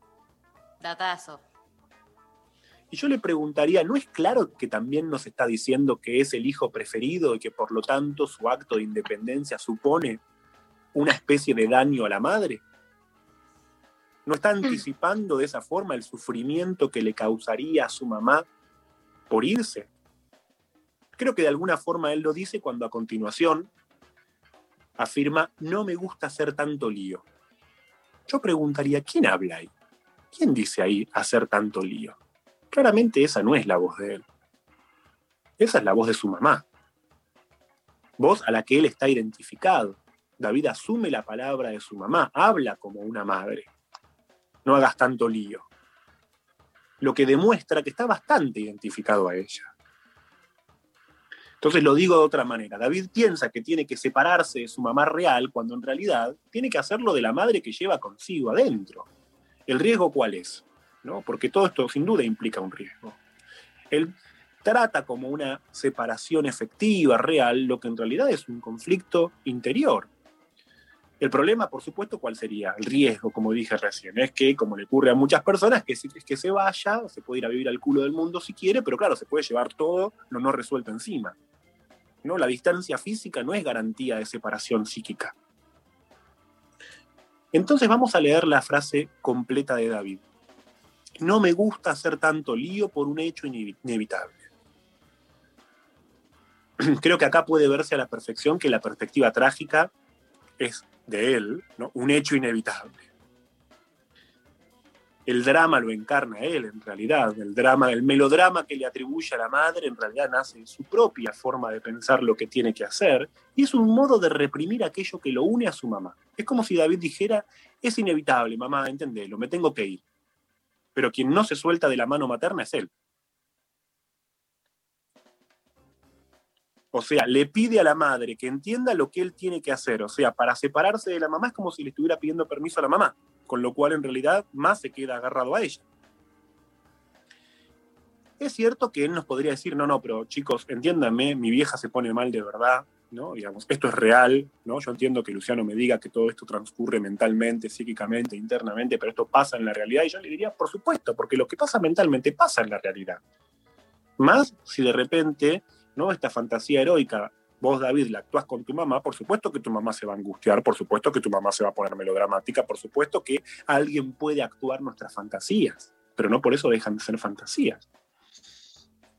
Entonces, yo creo que ahora que podemos tener una mejor idea de la obsesión de David, creo que le podemos decirle, podemos decirle tres cosas. Por un lado, que es posible que deje a su mamá y agrego, sin dañarla. Porque a él se le impone todo el tiempo pensar en dejar a la madre con la idea de un daño.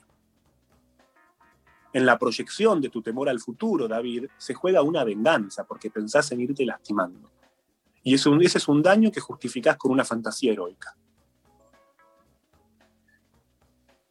En segundo lugar, David te diría que dejar a mamá o dejar la casa parental no significa bancarse solo. Porque de hecho, si un día vos lográs bancarte solo, es porque tu vieja, tu viejo o quien fuera te bancó y está con vos. Esto es, la madre interior de la que uno piensa que tiene que separarse, no es una mamá. En realidad, somos nosotros como niños. Lo dramático de esta separación es que vos le estás pidiendo a tu mamá que ella se banque perderte cuando en realidad el problema es perderte vos como niño en la relación con tu mamá.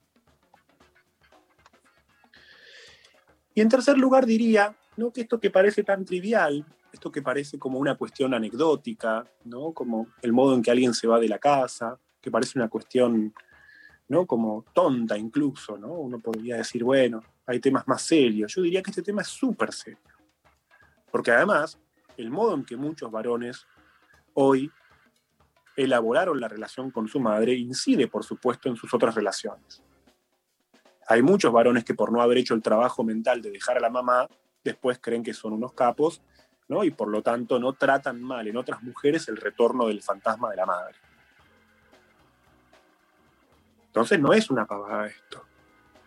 ¿no? Digamos, el modo en que nos vamos de casa condiciona nuestra vincularidad en un sentido amplio. Pues. Para concluir, voy a tomar la frase final de David, que me parece que dio la clave para entender todo lo que dije antes. Él nos dice, a riesgo de ser ignorado me la jugué. Ja, ja, ja. O sea, ese chiste que nos hace es un chiste para tomarnos en serio. ¿no? Quizás él pensó que nos, íbamos, que nos escribía y no le íbamos a dar bola. Pero yo creo que en esta frase se refleja cómo el miedo a jugársela para David se trata, él lo proyecta en una fantasía heroica, pero porque esconde un temor más básico. Un héroe cree que tiene que hacer grandes cosas, pero lo cierto, como dice la frase, cuando nos la jugamos, en realidad nos exponemos a algo que es el rechazo, a perder, a la decepción, a ser ignorados. Ese es el verdadero riesgo de jugársela. Uno cree que se la juega para ser héroe, pero es verdad que uno se la puede jugar y sin embargo, ¿no? Aparezca la decepción. Y para esos momentos de decepción, para esos momentos en que uno se la jugó creyendo que tenía que ser un héroe, pero en realidad ¿no? se encontró con que quizás fue ignorado, ¿no? en esos momentos en que para uno quizás todo se derrumba, es muy importante pensar en mamá, acordarse de eso que está en algún lado, que nos espera, ¿no? que de alguna forma, si nos pudimos ir es porque sabemos que va a estar esperándonos. Entonces el consejo que yo le quiero dar a David es que más que un héroe, es que sea valiente. Más que un héroe, que un héroe es la metáfora del orgullo, yo le diría que sea valiente para bancarse los reveses que se va a encontrar si tiene que irse de la casa, pero no solo. Porque de vuelta la cuestión no es me voy solo, me voy a vivir solo, decimos muchas veces. Nadie se va a vivir solo. ¿no? Para poder irse a vivir solo, ¿no? digamos, de alguna forma hay que haberse llevado buena parte de la mamá con uno. Entonces, en ese punto, David, vuelvo a decirte esto que me parece lo central, ¿no? Digamos, más que ver cómo dejo a mamá, la cuestión es cómo dejo al niño que yo fui con mamá para poder irme y por lo tanto poder eventualmente volver o a donde esté poder reencontrar muchos aspectos de ese sostén materno. Bueno, hasta aquí entonces el comentario para, y la devolución a esta carta tan linda que nos mandó David. ¿No? Me, me, gustó elegirla porque además creo que su situación es como similar a la de muchos jóvenes. ¿no? Entonces pienso que también, más que una respuesta personal, es una respuesta para, para muchos más. Total. Está buenísimo, Lu. Hay una serie que tal vez, digamos, siempre podemos criticar por estereotipos a las series, ¿no? Y lo que se llama el síndrome del nido vacío.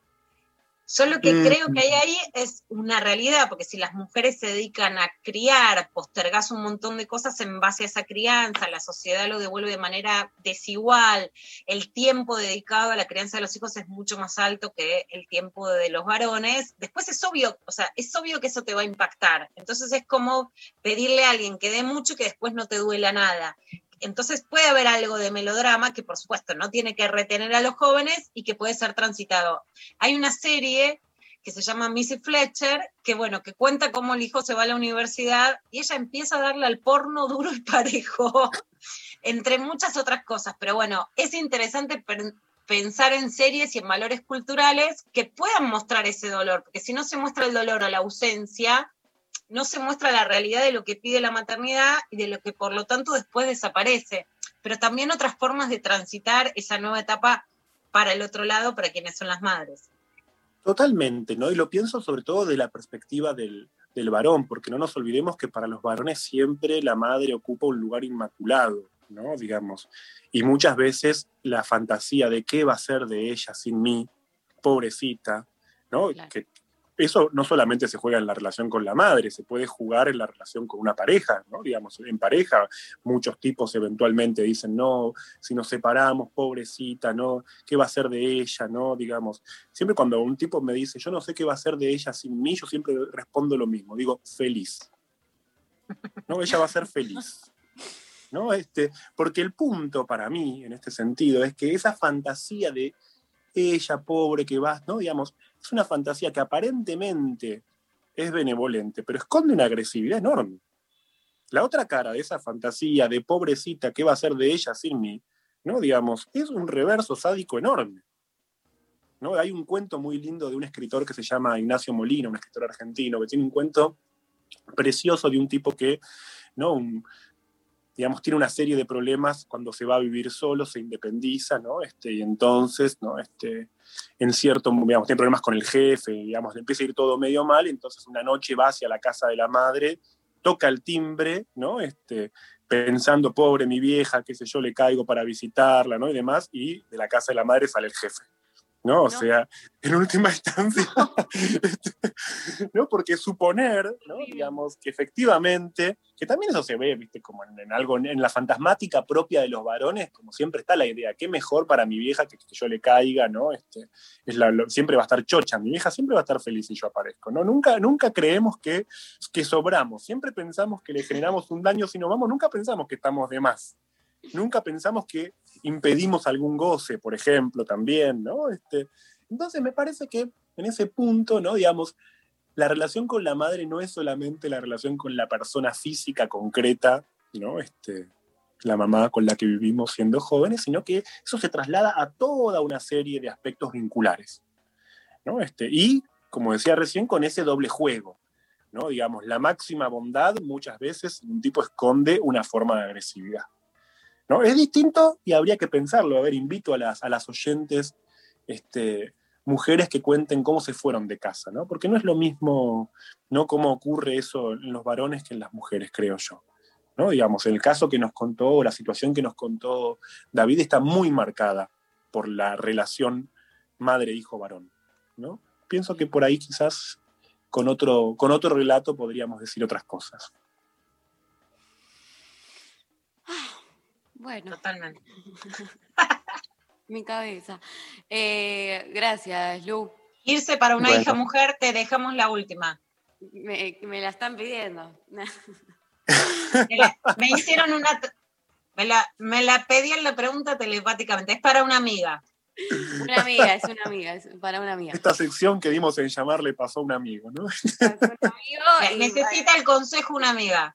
Va a pasar una amiga por, por el mail, Luciano. Espérala, que te va a mandar. eh. Bueno, ah, muchas gracias a todos los que escriben, ¿no? Porque estoy muy contento con cómo va, va funcionando la columna, la- las de quienes escriben a- por- al mail, a veces también por las redes, ¿no? Este, la, la repercusión que, que se arma, ¿no? Sobre todo este, de que comentar una situación sirva principalmente para irnos del caso puntual de alguien, sino que eso dispare mucha reflexión en, en todos, ¿no? Este, eso me, me da, me da mucho gusto y lo, lo quiero agradecer públicamente. Bueno, buenísimo. Invitamos a todos también, si quieren, a, a participar, a mandar eh, al mail, lo intempestivo ok. Eh, y si no, bueno, a través de redes sociales también. Lu, te mandamos un beso enorme. Besito, que anden muy bien. Nos vamos a la pausa escuchando a León Gieco, Pablo, haciendo el fantasma de Canterville y volvemos con más lo intempestivo.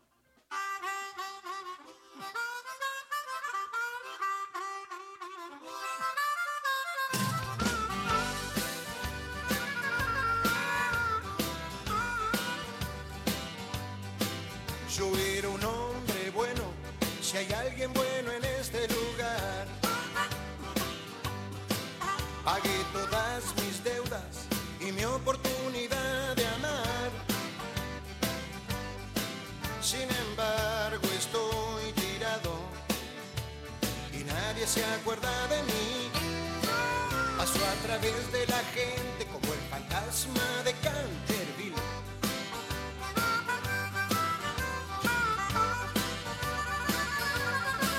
Me han ofendido mucho y nadie dio una explicación. Ay, si pudiera matarlos, lo haría sin ningún temor. Fui un tonto que creyó en la legalidad. Ahora que estoy afuera, ya sé lo que es la libertad.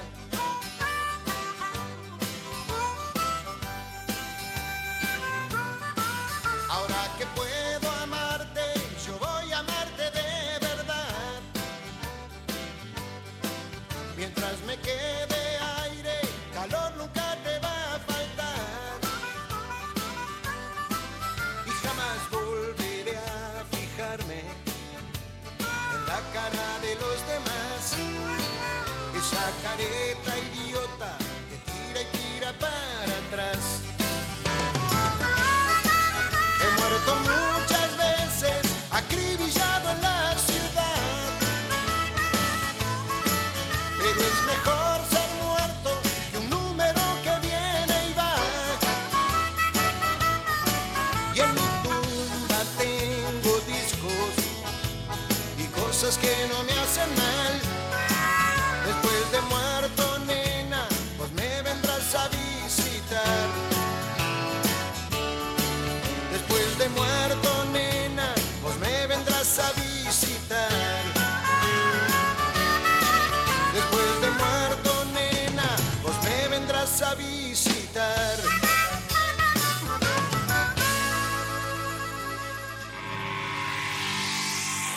La libertad no es solo pensar como pensamos, ¿Cómo pensamos? sino pensar. ¿Cómo piensa el otro? Radio. A la escucha. Escucha. Escucha. Escucha. A la escucha. 937. Nacional Rock. Mirta Busnelli, actriz. Las corrientes de aire a veces son molestas. El frío, el viento, los papeles que se vuelan, la comida que se enfría más rápido. Pero resulta que ahora el aire es nuestro aliado. Con los ambientes ventilados, de forma cruzada, con más de una ventana o puertas abiertas, el coronavirus la tiene más difícil, porque el aire se lleva esas partículas invisibles que transmiten el virus. Entonces, tenés siempre abiertas puertas y ventanas, por lo menos 5 centímetros, aunque te dé un poquito de frío. Que la segunda ola se la lleve el viento. Seguí cuidándote. Radio y Televisión Argentina.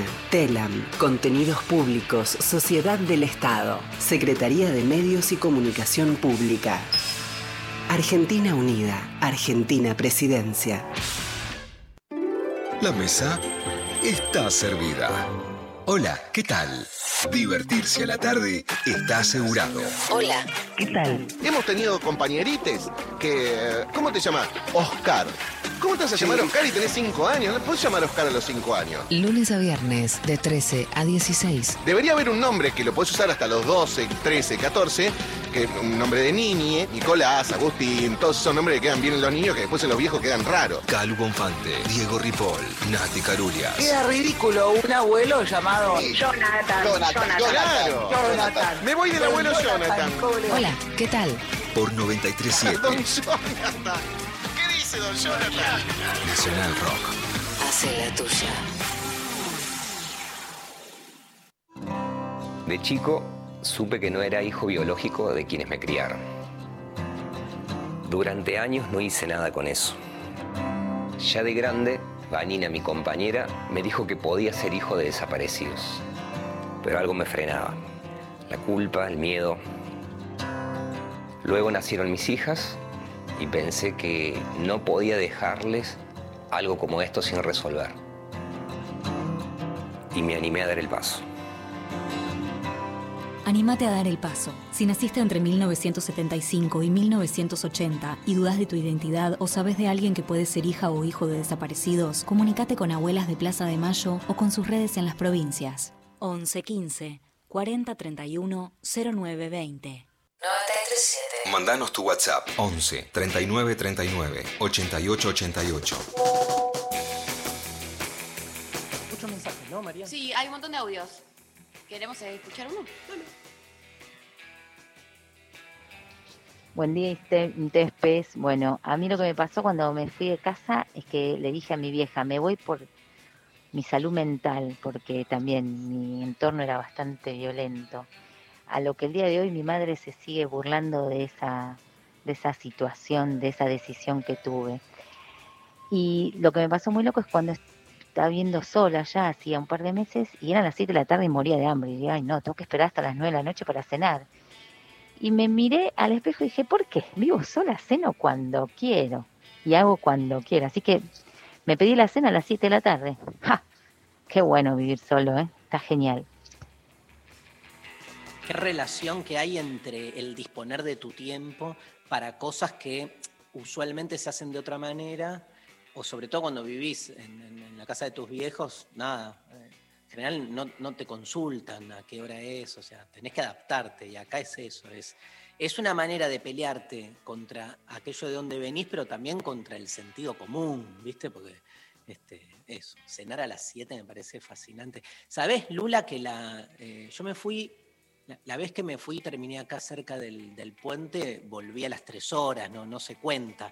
Este, pero a- me fui a los 19 a vivir solo y tuve dos momentos. Primero me fui un mes, después me fui a un viaje pegado a ese mes, estuve bastante tiempo en Nicaragua, este, con un grupo de amigos, este, que otro día hablamos de que estuvo hermoso la experiencia. Después volví, volví a lo de mis viejos, como reconciliándome, y a los 3, 4 meses me, me tuve que ir de nuevo. Este, ya era un re militante y eso era lo que no se bancó. La última salida fue porque era eh, imposible para mis viejos de tolerar la vida de un pibe de 19 años, digamos así, este, como totalmente entregada a la militancia, militancia de, base aparte, eh, era algo, bueno, nada, ellos, mis viejos vienen de otro, de otro palo, digamos. Pero mm, la primera vez que me fui por una discusión con mi vieja, me acuerdo que mi papá me dijo, bueno, como que yo dije me voy, y, y hubo como un consenso, mucho dolor, pero hubo un consenso de que hacía falta aire. Y me fui a, alquilé una habitación en este, la avenida Córdoba y Anchorena, enfrente de la plaza, hay una plaza ahí sobre Córdoba. Este, eh, la casa esa todavía está, fueron como derrumbándose todas las, casas de alrededor, pero esa todavía la veo. Y era una mm, señora que alquilaba habitaciones. Eh, vivía con su hermano, que era un señor muy, muy viejito, que este, dormía, estaba como así acostado en una cama todo el tiempo, no podía ni moverse.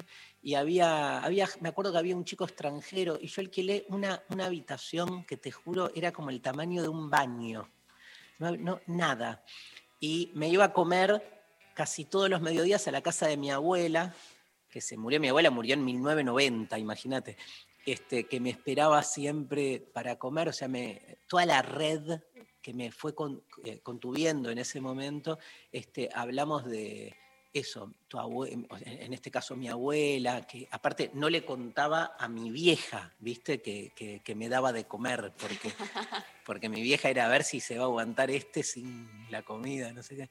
Este, mi tía que tenía una galletitería y me daba millones de galletitas. Este, yo me acuerdo de esa habitación recontra chiquita y para mí era enorme, ¿entendés? Era como la libertad total. Miraba por una ventanita y me quedaba como recopado mirando por la ventanita. Y un día se murió el viejo. No. Y tengo como la imagen de la señora ahí, la ambulancia que llegaba.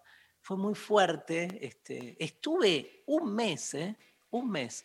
Me iba, fue, empecé a, a- estudiaba yo en ese momento, había empezado la carrera, y me iba a unos bares que están sobre la avenida Pueyrredón, este, casi llegando Córdoba, no sé si están todavía, y fue como mi debut en estudiar en bares, cosa que después no largué más. O sea, yo todos mis estudios, mis lecturas en general son este, o en bares o en colectivo. Toda mi carrera la hice estudiando en colectivo. Yo sé que hay gente que no se puede ni concentrar en colectivo, pero mm, esa fue la primera vez. Mira, qué loco, con un muerto y todo. Increíble.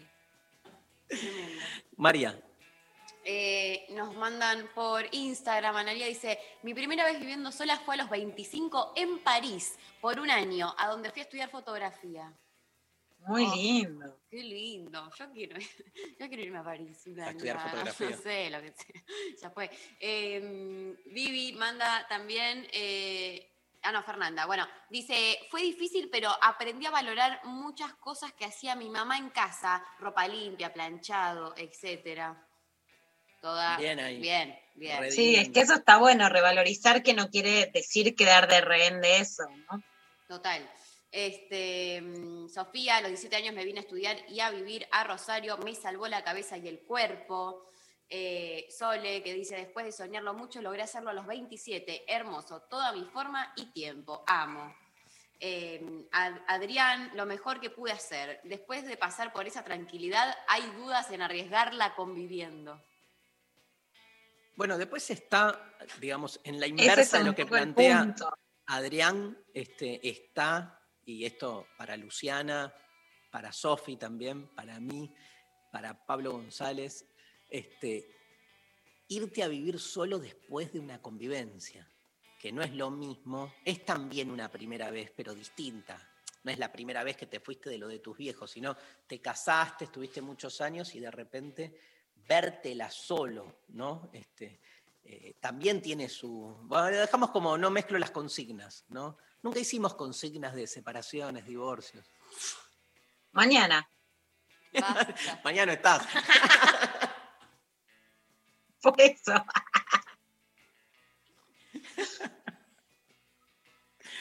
Bueno, ¿hay audios? Sí, hay audios. Hola, buenos días. Yo me fui a vivir solo a un departamento de colegiales con la idea de tener la escena esa de un sillón, la lámpara de pie.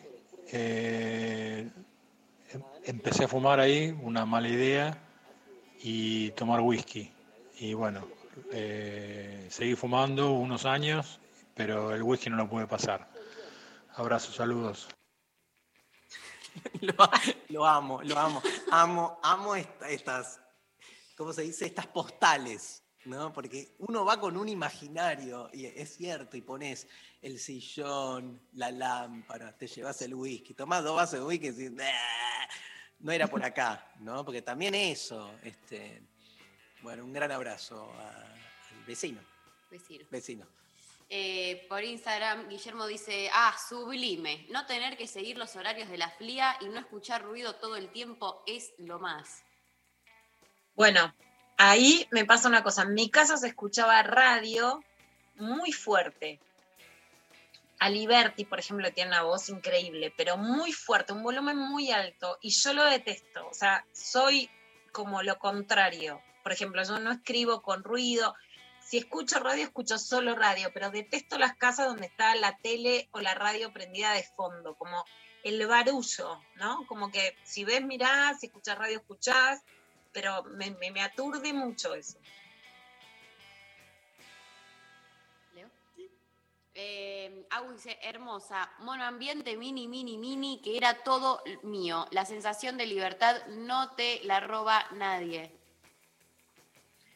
Eh, en tu casa eh, había radio, en la mía había tele. Todo el tiempo prendida y no en Aliberti.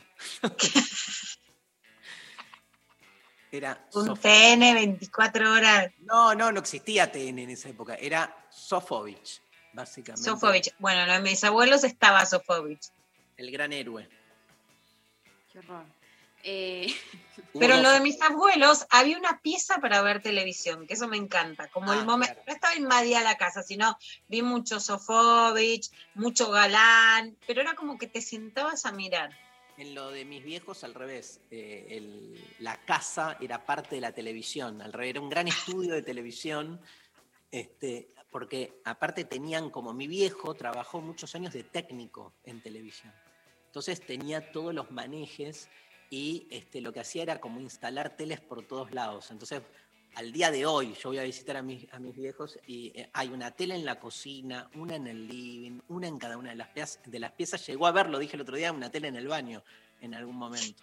Este, pero es, tremendo, estás totalmente invadido y las teles están todas prendidas y a un volumen medio, ¿no, María? sí, no, no, se- no lo puedo entender. Nosotros cuando vamos apagamos teles, es tipo tú, tú, tú, tú, tú, tú, tú. Bueno, el, eh, por mi lado de materno, mi abuelo también, siempre con la radio, con algo, y, y- y el otro día, bueno, hace unos días ya, lo fui- les fui a dejar unas cosas, no sé qué, estuve un rato ahí con, con todos los protocolos, y lo primero que le hice fue bajarle la radio porque no, se lo- no le podía escuchar nada, y me decía, ah, igual que tu mamá, una loquita del- de, la radio, y dije, ay Dios, se ve que esto, claro, ya, o sea, como algo de ¿Qué eso- programa escuchaba, Mari? No, ¿Qué estaba no, escuchando en radio? Mitre. Sí, Claudio Mitre. o sea que, bueno, nada. Lo extraño de Néstor Ibarra. Ustedes escucharon el Mitre, Eh. el Mitre de Néstor Ibarra, el, el sentido escuchaba- común. Yo escuchaba al Néstor Ibarra, comentarista de Víctor Hugo, porque tuvo, empezó en, en el periodismo deportivo, Néstor Ibarra. Este, es más, era del box, si no me equivoco, este, durante muchos años y después comentando fútbol. Esa era una época, Víctor Hugo tenía a Paenza de, de comentarista, este, nada, esos 80, aguante los 80. Hoy estás muy Estoy muy, ochentero. ochen- muy ochentoso, Ochentoso. tal cual. Che, estoy en el, el sábado, voy a pasapalabras famosos, eh, quiero decirlo. Bueno, Dari, decinos por favor que todos te tenemos que ver. Además, yo diría que vean pasapalabra y después se pongan a leer de filosofía, de sexteo, porque agárrense que se viene casita. Hagan para, compren para hacer unas lentejitas, le- vuelvan a leer y pasapalabra con Darío.